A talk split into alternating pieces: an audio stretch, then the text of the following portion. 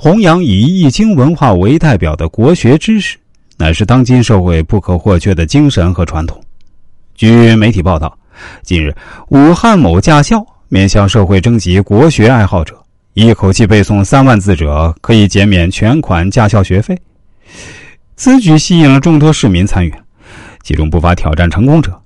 背诵国学经典可以免学费，不管他是不是商家营销的噱头，单说那些挑战成功者自信的表情，那就是一道优雅的风景。今天我们所处的时代啊，确实有些浮躁，可这埋没不了一个人的修养和气质。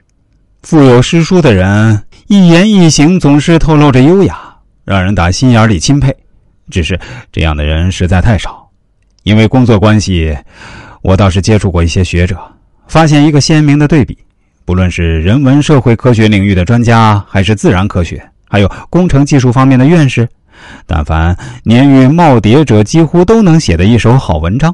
言谈举止之间，百家学说、文学典故常常信手拈来。反观现今许多中文系毕业生，一则简单的信函都写不清楚，更不要说言谈时引经据典、借古喻今。这种能力的退化，恐怕与当下国学教育的缺失有关呢。中国传统教育，学生自启蒙时就有四书五经打底，成年后再习以经世济用之学，内外兼修。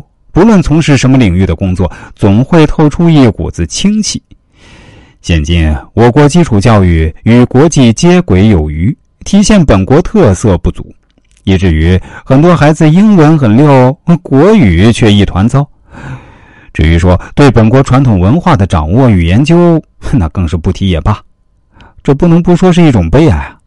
近几年国学热有所升温，但浮于表面的多，肯深入的少，赶时髦的多，正视其价值的少。诸如国学与企业文化培训、幼儿园国学兴趣班之类的，虚热多。国学的系统性研究、体系性教育少啊。国学是什么？有人说，国学是道生一，一生二，二生三，三生万物，是一家人，一国兴仁；一家让，一国兴让，是先天下之忧而忧，后天下之乐而乐等等。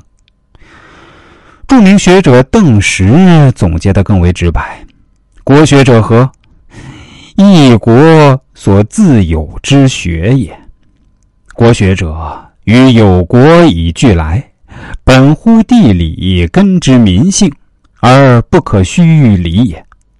诚如斯言，国学不是游离于国民文化和教育体系之外的附着，而是我们这个民族一以贯之的价值观、道德伦理观的思想集合，是当今社会不可或缺的精神和传统。君子生是国，则通是学；爱其国，则爱其学。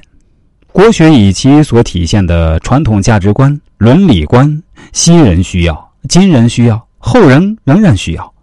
我们有责任把它传承下去。